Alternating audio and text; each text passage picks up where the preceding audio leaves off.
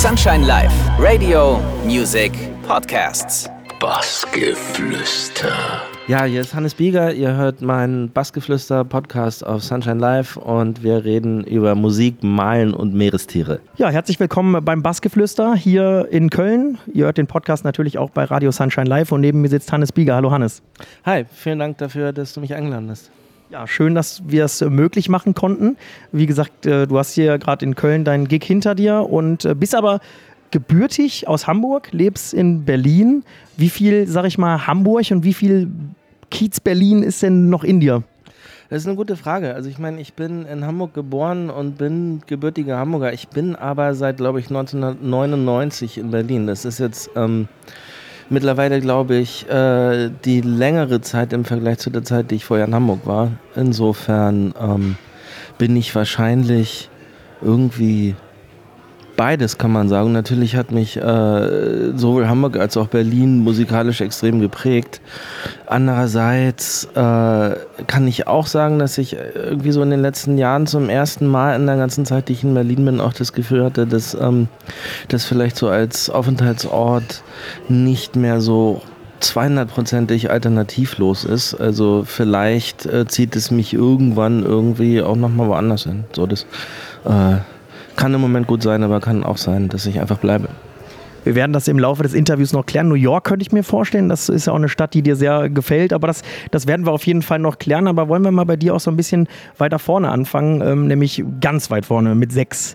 Da waren die Platten von deinem Vater auch so ein bisschen, ich sag mal, schuld daran, dass du dann äh, doch auch dich in Musik und auch äh, Bilder und so verliebt hast. Du sagst auch, dieser Klang und das Erlebnis, das hat dich völlig in Bann gezogen. Kannst du dich da noch dran erinnern, irgendwie, wie, wie das, äh, weil ich meine, also ich habe mich, mich da maximal für irgendwie Spielzeug Autos interessiert. Wie, wie kam das dann, dass du gesagt hast, nee, nee, ich äh, fasse die Platten an und äh, war dein Papa dann nicht so ein bisschen so, ähm, äh, Finger weg?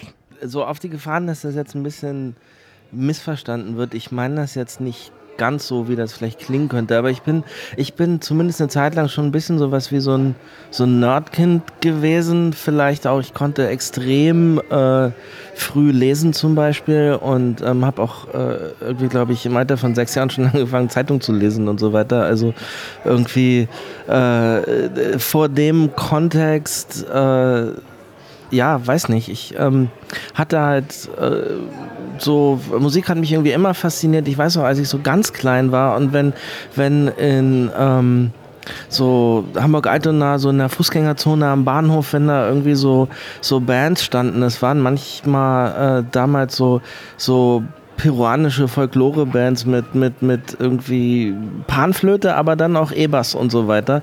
Und äh, ich glaube, musikalisch eher ein bisschen schwierig so, aber mich hat das als kleines Kind, also dieser Anblick von so Leuten, die so Gitarren umhängen hatten und so weiter, das hat mich immer total fasziniert. Und ähm, ich habe äh, ja dann halt das Glück gehabt, so dass äh, mein Vater mit seinen Vinylplatten ähm, keine Berührungsängste hatte, dass ich die mir anhören konnte, auch wenn das, äh, also die sind schon verkratzt auch dadurch, dass ich in dem Alter irgendwie mich mit denen beschäftigt habe. Aber also es gab wirklich, wirklich Nachmittage, wo ich dann so, ähm, äh, zumindest in meiner Erinnerung, wirklich einen ganzen Nachmittag so mit Kopfhörer an der Stereoanlage irgendwie an der Heizung gesessen habe und irgendwie Sgt. Pepper gehört habe und umgedreht habe und Sgt. Pepper gehört habe und umgedreht habe und irgendwie total absorbiert war davon. So, äh, das ist irgendwie letzten Endes, ähm, ja, hat mich, hat mich Musik und auch Instrumente und, und Leute, die Musik spielen, das hat mich schon als ganz kleines Kind extremst fasziniert. Ja, zumindest hast du die Platten, sag ich mal, so lange verkratzt, äh, bis du zehn wurdest. Da kam dann noch ein anderes äh, oder ein richtiges Instrument dann ins Spiel. Ähm, E-Gitarre hast du dann auch gespielt. Äh, Keith Richards hatte ich da so ein bisschen auch äh, Influence, hast du mal gesagt. Und ähm, generell hast du dann auch in vielen Bands gespielt. Aber wie kommt dann so diese, dieser, diese Kurve von, ich sag mal, diesem, ja, doch irgendwo haptischem, einer Gitarre und einer Band, wo ich mir jetzt vorstelle, das wär, war wahrscheinlich jetzt keine Elektroband wie, wie bist du denn dann quasi darauf gekommen, dann so den Weg ins Tonstudio ähm, generell einzuschlagen? Weil du hast ja auch atypisch als so andere, die wir öfter mal im Interview haben, jetzt auch nicht irgendwie einen Background äh, in einer Musikschule oder in einem, äh, in einem, in einem, in einem Studium im, im Musikbereich hinter dir. Naja, also ich habe schon, ich habe äh, äh, einige Jahre Gitarrenunterricht gehabt. Ich habe auch irgendwie, nicht ganz so lange, aber ich habe auch ein bisschen Klavierunterricht gehabt und so. Und also so ein bisschen Background habe ich da schon. Und letzten Endes war das so, also als ich so in dem Alter war, wo ich dann tatsächlich angefangen habe, Gitarre zu spielen, und ich habe auch tatsächlich direkt angefangen, E-Gitarre zu spielen, weil ähm, ich Bock darauf hatte. Und ja, das war also so so die Platten meines Vaters, das war halt so britische Rockmusik der späten 60er, frühen 70er Jahre größtenteils. Und dementsprechend halt so viel Beatles, äh, Pink Floyd, äh, Led Zeppelin, Deep Purple, Rolling Stones auch und, und, irgendwie, ich fand, ich fand so Keith Richards als Person damals schon auch irgendwie, also alles an ihm irgendwie unglaublich faszinierend. So und ähm, ja, äh, dementsprechend so, so die ersten Bands, also ich meine, das war, das war so Anfang der 90er dann, ähm, das war natürlich so die Zeit von, von Grunge und Nirvana und Pearl Jam und so weiter. Das hat mich aber alles nicht so wahnsinnig interessiert.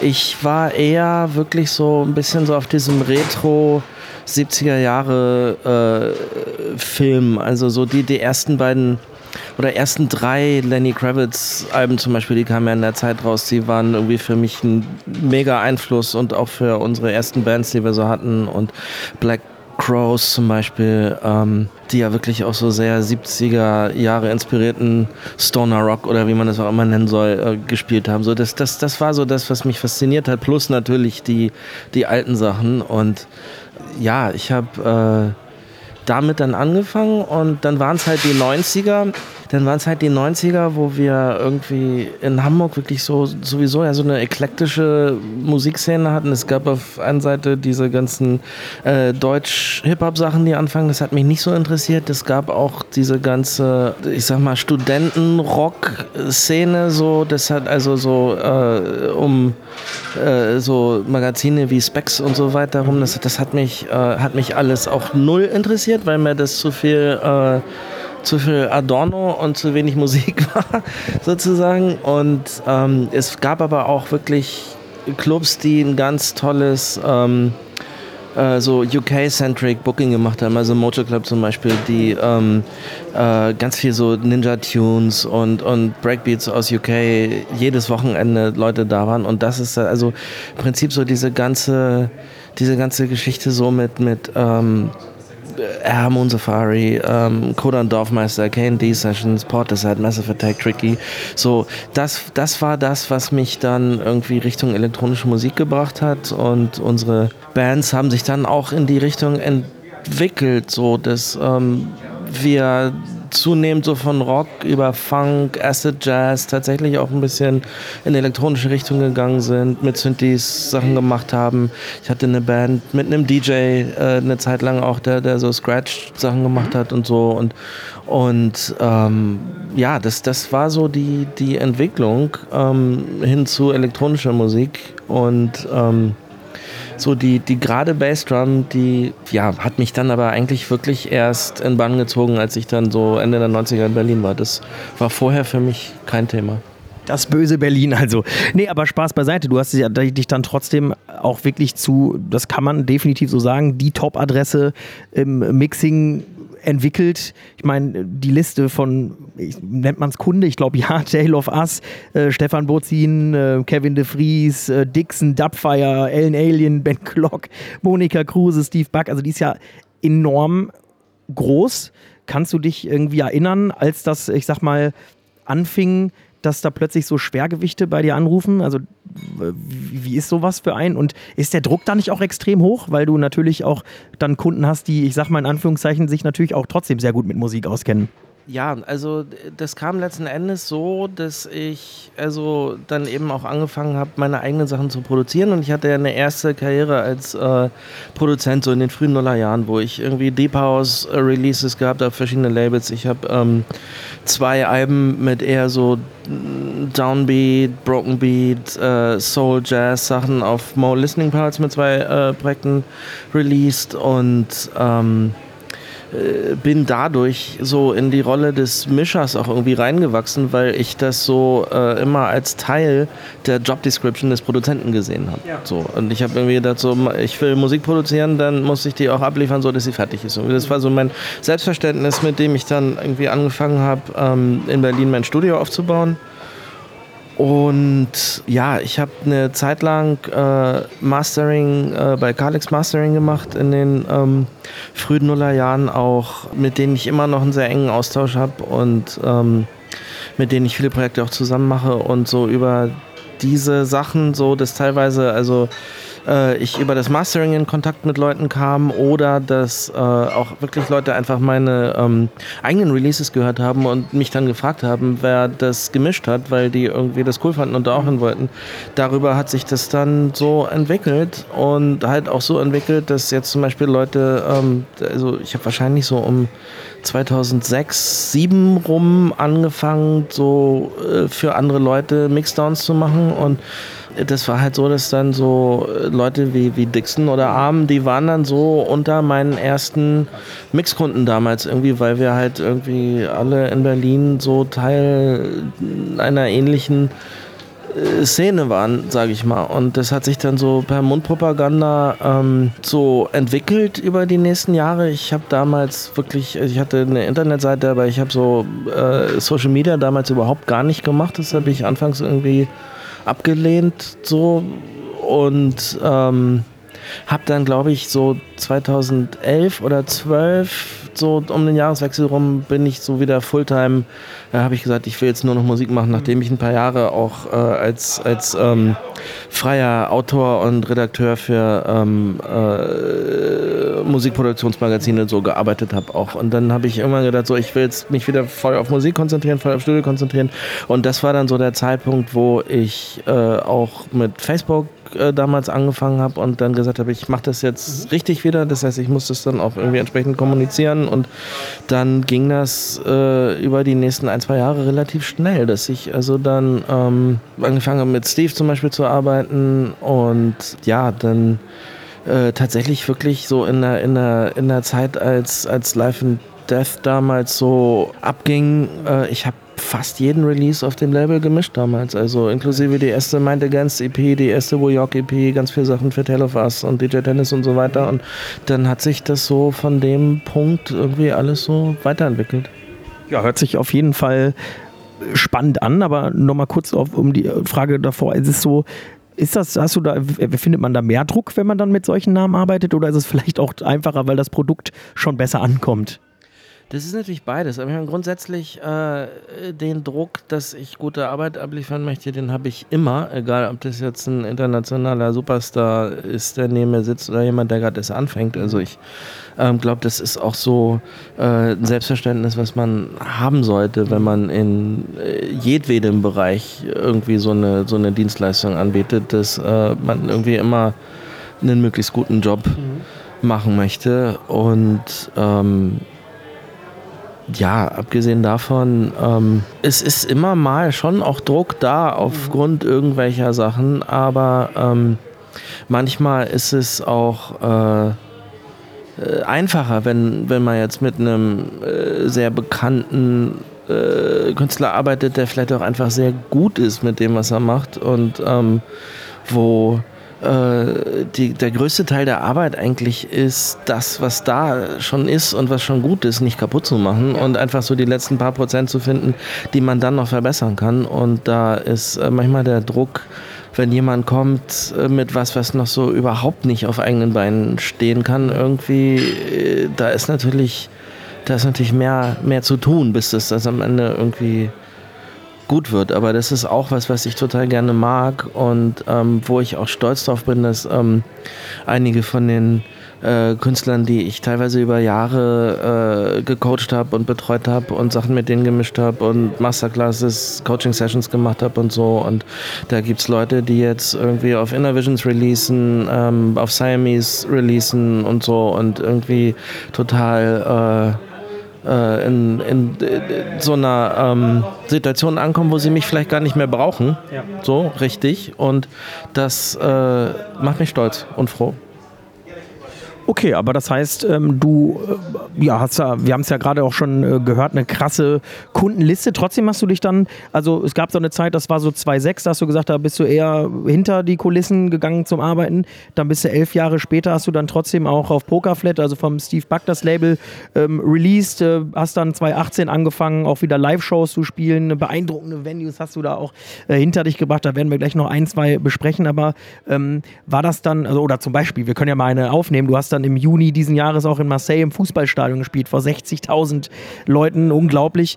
War das dann trotzdem am Ende auch eine Entscheidung zu sagen, du möchtest auch als Hannes Bieger nicht nur zeigen, was du äh, im Studio kannst, sondern auch eben, was du auch als, als Live-Act drauf hast? Oder hat, war dir das einfach nochmal wichtig, auch deine künstlerische Ader nach außen zu bringen? Also ich habe ja so meine Karriere begonnen als Musiker, als Produzent mit eigenen Releases, eigenen Projekten und ähm, habe, nachdem ich diese beiden Alben 2005 und 2006, glaube ich, released habe, ich brauchte so ein bisschen so eine kreative, künstlerische Pause, ähm, weil ich einfach zwei Alben in 18 Monaten oder so produziert hatte.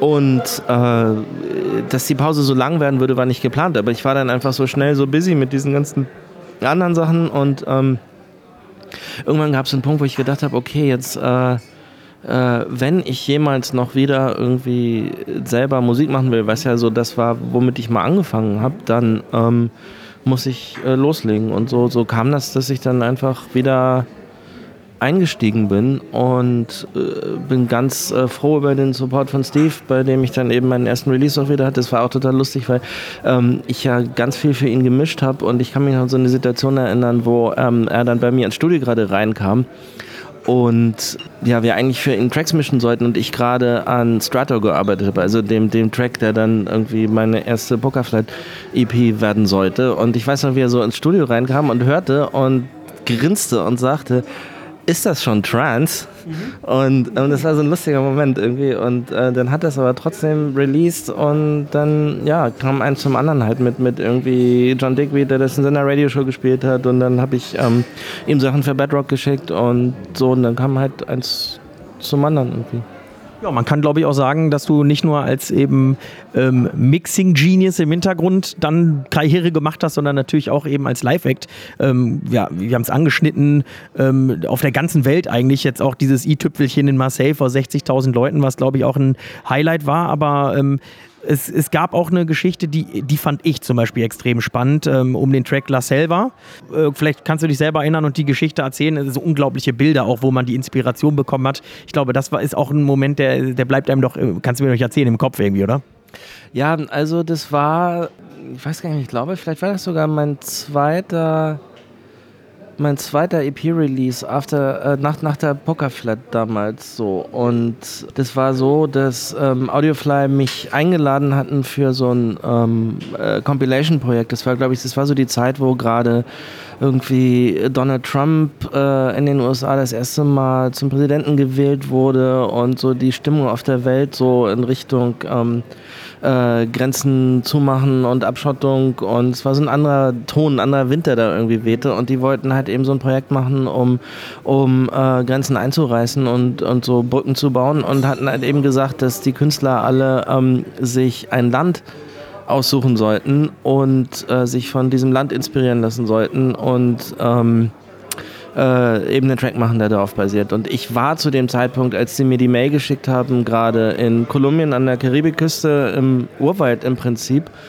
Und äh, für mich war dann klar, okay, ich lasse mich jetzt äh, von Kolumbien inspirieren, äh, Land, wo ich auch äh, relativ viel gereist bin so und ähm, einige Ecken schon gesehen habe und das ich auch sehr faszinierend finde. Und ähm, ich habe dann nachts draußen gesessen im, im Dschungel sozusagen und habe auf meinem Telefon so, so Field Recordings gemacht von den ganzen Fröschen und, und Grillen und Vögeln und allem, was da war. Und ähm, mein Konzept war halt nicht diese Field Recordings zu verwenden, weil ich das halt so cheesy finde, so ähm, ja mit, mit so Naturatmos zu arbeiten, sondern mein Konzept war dann diese Aufnahmen zu nehmen, ins Studio zu gehen und ähm, diese äh, Sounds, die ich aufgenommen habe, mit äh, Modular, Synthes und so weiter nachzubauen. Und das war, das war faszinierend. Ich weiß noch, wie ich so diese 3D-Atmo von diesen Frogs, äh, Fröschen da gemacht habe, die irgendwie, also wo das auch so verschiedene Layer von einige mit mehr Hall und weiter weg und so weiter und so versucht habe, dieses, dieses Quaken wirklich so als dreidimensionale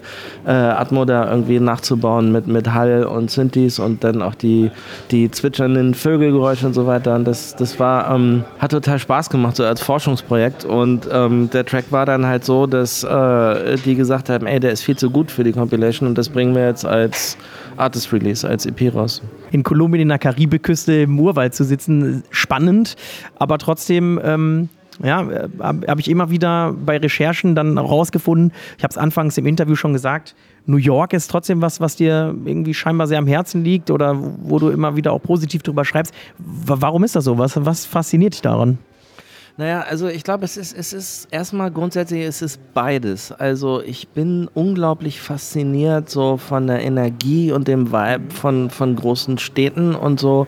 Also ich glaube, ich habe da eine Antenne für irgendwas, äh, was so gar nicht so leicht fassbar ist. Also zum Beispiel so, ich kann mich auch daran erinnern, dass ich irgendwann mal äh, nachts durch Paris gelaufen bin und, und irgendwie so ein Gespür hatte so für diese Jahrhunderte äh, der Geschichte, über die man da, da läuft und so weiter und, und irgendwie was das eigentlich eigentlich äh, macht mit einem, der irgendwie jetzt sich in so einer Stadt aufhält, die über so lange Zeit schon irgendwie Aufenthaltsort und, und Heimat für, für so viele Menschen mit so unterschiedlichen Stories und so weiter war. Und ähm, irgendwie habe ich das Gefühl, also ich bin jetzt nicht besonders äh, so, dass ich so an irgendwelche übersinnlichen Mächte glaube oder sowas, aber irgendwie, irgendwie meine ich da so eine Energie äh, in Städten manchmal zu spüren, die ich unglaublich äh, elektrisierend und fantasierend finde und auf der, äh, äh, faszinierend finde. Und auf der anderen Seite äh, liebe ich auch Natur. Also ähm, äh, ich habe jetzt auf Mauritius gespielt gerade und bin zwei Tage lang auf dem Meer gewesen und ähm, so Pottwale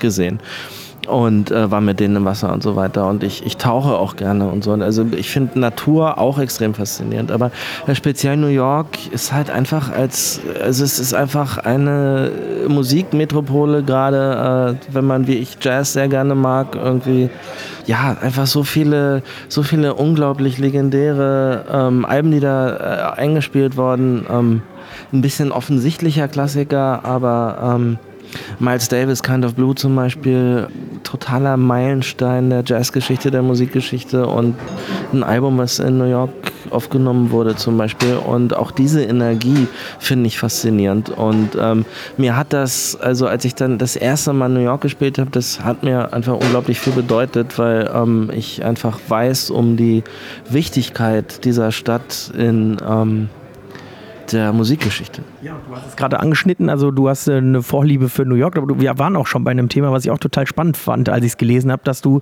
ähm, zum einen so auch Gewässer sehr interessant findest. Also du hattest anfangs so, wenn wir mal gucken, so in die berufliche Richtung, du hast als Redakteur gearbeitet bei so einem Musikproduktionsmagazin, du hast äh, als Fotograf gearbeitet, du hast aber auch mal gesagt, Plan B zur Musik hätte, könnte sein, dass du Meeresbiologe hättest sein können, denn du interessierst dich für Wasser, Ozeane und Wildtiere. W wann hast du das denn entdeckt für dich? Naja, also ich fand, ich fand äh, die Welt schon immer unglaublich faszinierend und ähm, habe also auch als Kind Sachbücher über alle möglichen Sachen verschlungen, egal ob es jetzt irgendwie Tiere, Weltraum, Vulkane, äh, Technik, keine Ahnung so. Also ich, ich bin einfach, mich fasziniert sowas und ähm, ich habe jetzt neulich tatsächlich mal gedacht, also äh, so der, äh, es war jetzt auch mit diesen, mit diesen Pottwal-Touren da auf Mauritius, dass ähm, äh, du halt viele Stunden auf dem Wasser bist und äh, die Tiere äh, dann wenige Augenblicke davon zu Gesicht bekommst. Und das ist auch das, was man immer irgendwie so hört von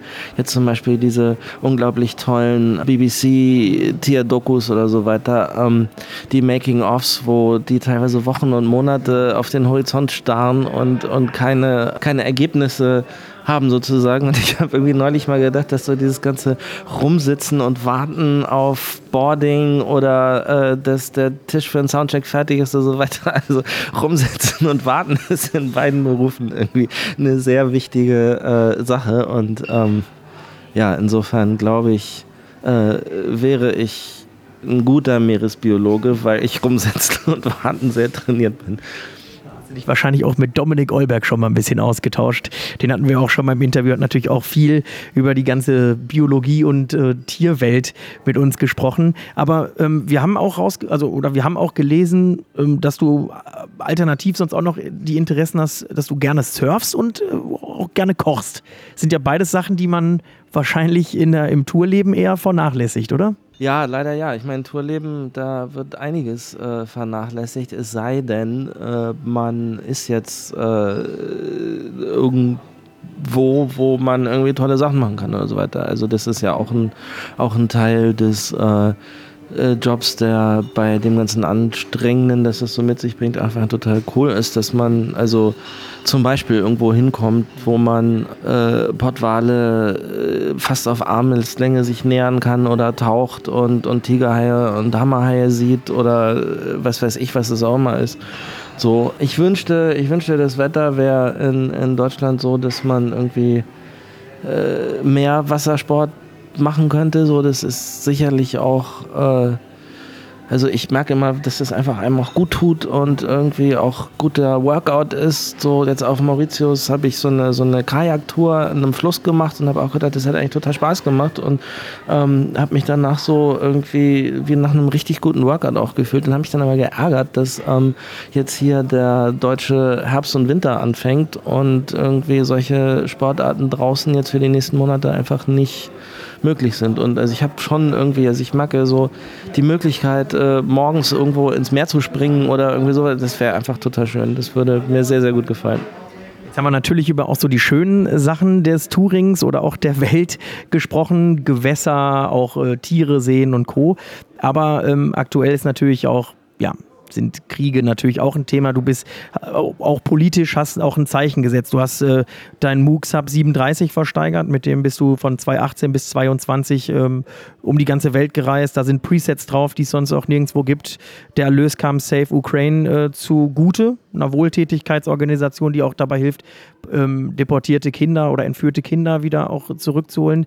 Ähm, wie, wie kam das? Also war dir das einfach ein Anliegen, da zu sagen, ich helfe und äh, da war auch glasklar, dass du auch so, so ein wertvolles, äh, für dich ja auch emotionales äh, ähm, Gegen, Gegenstand äh, dafür zur Verfügung stellst? Ähm, naja, ich bin grundsätzlich ich bin sehr äh, politischer Mensch und ähm, glaube, bin auch sehr gut informiert. Also ich äh, habe Zeitungsabonnements, auch internationale, mehrere über das gesamte politische Spektrum von rechts äh, nach links und ähm, lese die Sachen auch. Und wie gesagt, ich, ich habe, glaube ich, mit sechs Jahren äh, angefangen, Zeitungen zu lesen. Und also das ist was, was mich irgendwie jetzt viele, viele Jahre meines Lebens begleitet. Und mir ist es einfach wichtig, irgendwie zu wissen, was in der Welt los ist. Und und ähm, so, was, was mir so fern liegt, ist so dieses irgendwie äh, so, oder ich sag's, ich sag's mal andersrum, ich bin äh, extremst unverführbar für Verschwörungstheorien und so weiter, weil ich dazu einfach viel zu genau informiert bin und viel zu ein solides äh, Wissen davon habe, was in der Welt los ist. Und ähm, ich finde es manchmal auch wichtig, ein Zeichen zu machen und sich zu äußern, auch wenn äh, das natürlich in diesem gegenwärtigen äh, Klima, was irgendwie eigentlich immer so feindseliger wird und Leute immer weniger auch bereit sind, sich irgendwie mal überzeugen zu lassen von was. Ähm, das ist ja mittlerweile schon eine seltene Qualität, dass man mit jemandem diskutiert und jemand dann auch mal sagt, ey, stimmt, hast recht. So, das, äh, meistens geht es irgendwie darum, irgendwie auf den anderen draufzuhauen und irgendwie ihn irgendwie äh, argumentativ oder mit Schlimmerem zu besiegen sozusagen. Und das macht es natürlich schwierig, sich zu äußern. Aber ich habe auch während der Corona-Zeit mich ja teilweise da so ein bisschen exponiert und, und Statements gemacht. Und ich mache auch immer wieder ähm, politische Statements. So. Und ähm, ich habe einfach auch wirklich wahnsinnig viele Kollegen und Freunde in der Ukraine, Leute, mit denen ich irgendwie seit Jahren zusammenarbeite und ähm, äh, die ich musikalisch und auch menschlich extrem schätze. Und ähm, also das ist auch eine Dimension, weswegen einem das irgendwie nahe geht und äh, wo ich auch finde, dass man ähm, irgendwas tun muss, sei es dadurch, dass man irgendwie Flagge äh, bekennt, äh, was man denkt oder sei es, dass man irgendwie, äh, ja, irgendwie eine Möglichkeit findet, auch wenn es ein kleiner Beitrag ist, so irgendwie was zu unterstützen. Aber ich habe jetzt irgendwie den Synthi versteigert und ähm, bin jetzt in der Lage, irgendwie dieser Organisation, die sich eben darum kümmert, dass äh, ukrainische Kinder, die irgendwie nach Russland äh, entführt oder deportiert oder wie man es auch mal nennen äh, will, wurden, äh, zurück nach Hause zu bringen sozusagen. Und ähm, der Erlös von der Auktion, das sind jetzt tatsächlich über 3000 Euro. Also das, ist, das geht bald in Richtung äh, von dem doppelten Neupreis des Synthesizers. Und das macht mich total froh, dass ich so einen, so einen Beitrag da leisten kann. Da muss man auch oder darf man auch sagen Respekt, denn ich glaube, du machst dir deiner Reichweite da auch ähm, ähm, ja, positiv Gebrauch. Viele machen es wahrscheinlich nicht, weil sie auch Angst davor haben, dann auch, ich sag mal, Gegner zu haben. Das finde ich auf jeden Fall äh, wirklich toll, muss ich an der Stelle sagen. Und wir haben jetzt, ähm, ich sag mal, ja, Politik ist was, was dich begleitet, Lesen, ähm, die Wasserwelt, das Touren. Und an sich waren es aber auch, ähm, generell warst du auch immer ein visueller Typ. Wir haben ähm, gesehen, dass du gesagt hast, ey, die Plattencover haben dich mit sechs schon angesprochen. Dann hast du mit 20 beinahe eine Karriere als Maler und Bildhauer begonnen, wolltest auch Kunst äh, studieren. Wieso kam das dazu dann nie? War es einfach die Zeit oder kannst du dir vorstellen, dass du das irgendwann nochmal nachholst? Ich glaube, ich habe so diese beiden Herzen in meiner Brust sozusagen. Und ich habe damals tatsächlich wirklich versucht, äh, mich an ähm, Kunsthochschulen für freie Malerei zu bewerben. Und ähm, ich hatte nicht so viele ähm, Alternativen, weil ähm, ich jetzt nicht, äh, also nichts gegen äh, Münster oder Dresden oder so, aber ich ähm, wollte als Hamburger nicht in eine kleinere Stadt zu studieren gehen. So auch mit meinen sonstigen Interessen, äh, dass ich irgendwie eine spannende Musikszene irgendwie haben wollte und so weiter. Und Dadurch war ich sehr limitiert. Und ich glaube, irgendwas in, in mir äh, wollte vielleicht mehr Musiker werden und hat äh, den Bewerbungsprozess da an den, an den Kunsthochschulen auch so ein bisschen sabotiert. Aber ähm, ich fotografiere ja seit vielen, vielen Jahren auch. Und ähm, ich glaube, das ist so, so der Teil, wo ich äh, im Moment ja, sowas habe, wo ich mich irgendwie visuell mit äh, Dingen befasse. Und ähm, ich will das auch nicht ausschließen, dass ich irgendwann nochmal anfange zu malen, so, aber äh, dann braucht man auch wie einen Ort, wo man irgendwie mit Ölfarben und Terpentin und so weiter hantieren kann, ohne dass man die ganze Zeit Kopfschmerzen kriegt oder so und das ist logistisch nicht so easy und dementsprechend ähm, ja, jetzt nicht, nicht sehr hoch auf der Agenda gerade, aber ähm, faszinieren tut es mich trotz alledem immer noch. Hannes, dann kommen wir zum Ende des Interviews zu einer Frage, die quasi zwei sind. Zum einen haben wir so ein bisschen, als wir dich verfolgt haben, äh, immer wieder gemerkt, dass es auch schon mehrfach Anspielungen gab darauf, dass du vielleicht mal ein eigenes äh, Label ähm, starten wirst, launchen wirst. Wie konkret ist die Idee? Und vielleicht da dann angeschlossen, äh, was können wir von dir insgesamt die nächste Zeit erwarten? Ich sag mal, neben Gigs, du, du sagst vielleicht malst du mal irgendwann, hast du sonst noch irgendwas Geheimnisvolles? Ähm, naja, also der Tag hat nur 24 Stunden und mein Tag könnte problemlos 48 Stunden haben. Ähm, insofern muss ich da auch ein bisschen aufpassen, sozusagen. Ähm, ja, also zu dem Label kann ich mittlerweile sagen, ähm, das wird, äh, das ist glaube ich auch mittlerweile so ein bisschen offenes Geheimnis, so durch die, die, die, äh, glaube ich, beiden Posts, die ich da mal gemacht habe, um mal so ein bisschen äh, die Stimmung zu testen und was zu teasen. So. Also das ist, glaube ich, mittlerweile äh, äh, keine Überraschung, wenn ich sage, dass das definitiv kommen wird. So. Ähm, ich werde jetzt noch keine äh, Details über Zeitplan sagen oder den Namen oder, oder sowas, aber ähm, äh, das ist in Arbeit. Ähm, äh, Im Moment äh, geht es um die ganze Logistik, die dahinter ist, mit, mit, mit Vertrieben und so weiter. Ähm, und ja, letzten Endes der, der, äh, das ist auch wie eigentlich alles in meiner Karriere immer, ist so eine Serie von organischen Entwicklungen, würde ich sagen, und, und äh, manchmal so notwendigen Arschtritten, sage ich mal, äh, irgendwie so ein bisschen die Comfortzone zu verlassen und irgendwie eine neue Tür aufzu äh, machen. Und äh, ich glaube, was, also einmal war es so, dass ich ja letztes Jahr die Balance Series released habe, wo ich ja nicht nur eigene Tracks drauf hatte, sondern auch Tracks von äh, up-and-coming Künstlern, die ich, äh, mit denen ich im Studio arbeite und äh, denen ich da eben auch eine Plattform geben wollte und so. Und das hat mir total viel Spaß gemacht. Dann ist es natürlich so, dass ich einfach durch die Studioarbeit auch viel Kontakt habe zu interessanten Künstlern und interessanter Musik, die unreleased ist und so weiter, wo ähm, ich, obwohl ich ja kein DJ jetzt in dem Sinne bin, ähm, äh, trotzdem glaube, dass ich da irgendwie einen eine Ader habe, die ich äh, theoretisch irgendwann mal anzapfen könnte. So. Ähm, grundsätzlich geht es mir jetzt aber erstmal darum, ähm, das wird eine Art Softstart sozusagen. Also ich will erstmal einfach eine Plattform haben, um meine eigenen Sachen mhm äh, releasen zu können, weil ich äh, dieses Jahr zum Beispiel die Erfahrung gemacht habe, ich habe versucht, mich so ein bisschen ähm, labelmäßig auch neu zu positionieren, äh, mal Sachen zu anderen Labels zu schicken, äh, mit denen ich äh, noch nicht zusammengearbeitet habe und das ist nicht so ähm, erfolgreich gelaufen, wie ich mir das irgendwie vielleicht erhofft hätte so.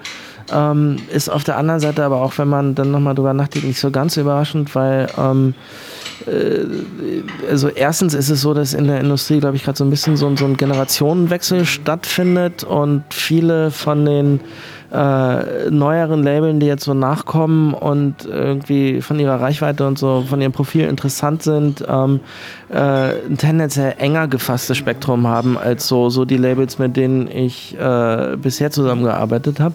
Das ist so das eine, dass man also ähm, da wirklich so ganz genau äh, die, die, die Zielmarke irgendwie treffen muss, genremäßig und so. Und äh, das andere ist, dass, dass ich einfach musikalisch schon auch irgendwie ein Stück weit so zwischen den Stühlen sitze, in dem Sinne, dass, ähm, glaube ich, meine Sachen manchmal so für, für so diesen äh, Mainstream Melodic Techno, sage ich mal jetzt vielleicht ein bisschen zu, zu verspielt und musikalisch sind und dann auf der anderen Seite so für die Progressive House Leute aber vielleicht auch ein bisschen zu schnell und ein bisschen zu hart oder so und ich, ich sitze da genauso in der Mitte drin und ähm, habe irgendwie festgestellt, dass äh, äh, ja, so in der, in der gegenwärtigen äh, Labellandschaft und Musikszene und so weiter, ich da wirklich einfach so zwischen den Stühlen sitze.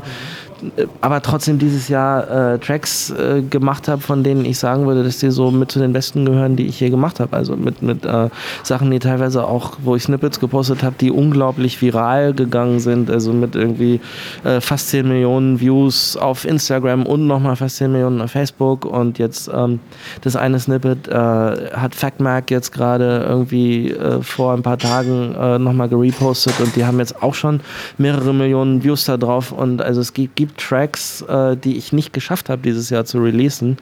Äh, weil ähm, die Labels, denen ich das angeboten habe, ähm, das aus verschiedenen Gründen nicht machen wollten. Und ich glaube, das ist so der Moment, wo die Zeit einfach reif ist, das dann selber zu machen. Ja. So. Also das ist auf jeden Fall nachvollziehbar. Das heißt, ähm, das Label kommt, können also alle schon mal ihre besten Waffen polieren, damit du das dann eben auch dir mal anhören kannst. Ähm, wirst du also auch offen sein für, für Demos, sage ich mal, von, von äh, oder wird das auch nur unter Vitamin B laufen? Ähm, naja, grundsätzlich, äh, wie gesagt, ich mache erstmal einen Softstart, das heißt, ich habe so äh, ein, zwei, drei Releases, äh, würde ich sagen, ähm, bei denen ich mir relativ sicher bin, dass ich die dann auf meinem eigenen Label irgendwie dann in irgendeiner äh, noch zu bestimmenden äh, Frequenz irgendwie rausbringen will. So, das ist so der Start und dann muss ich mal gucken, wie es weitergeht. Also ich werde sicherlich auch weiter eigene Sachen releasen und das ist eine Plattform, die ich grundsätzlich dann dann auch äh, gerne äh, wie gesagt, auch vor dem Hintergrund dieser Balance äh, Series Erfahrung dann irgendwie öffne, äh, wenn ich das Gefühl habe, dass das irgendwie mir Spaß macht und Sinn macht. Aber ähm, also ich würde sagen, so von dem Zeitpunkt, dass es Sinn macht, äh, mich äh, mit Demos zuzuschütten, äh, sind wir jetzt noch ein Stück weit entfernt, so, weil erstmal muss das Label kommen, dann muss ich meine eigenen Sachen erstmal äh, releasen und so und dann muss ich gucken, wie es sich entwickelt. Aber grundsätzlich glaube ich, äh, wenn man diese Strukturen schafft und äh, so, dann ähm, ist es auch sinnvoll, sie zu nutzen, würde ich sagen. Ja, dann dafür auf jeden Fall schon mal viel Erfolg für deinen Launch des Labels. Dann natürlich auch weiterhin viel Erfolg als Live-Act, als Produzent, als Mixing-Ingenieur, als, als Koch, als Taucher, als alles. Also ein, äh, ein sehr vielfältiges äh, Leben. Das hört sich auf jeden Fall danach an. Und dann, äh, ja, vielen Dank, dass du die Zeit hattest, einmal mit uns so von Tag 1 bis jetzt alles Revue passieren zu lassen. War mega spannend, Hannes. Danke für deine Zeit und ja, die letzten Worte gehören dann dir. Ja, äh, vielen Dank an euch vor allem für die Zeit auch und für das Interesse. Und ja, bin ganz froh, dass wir das machen konnten.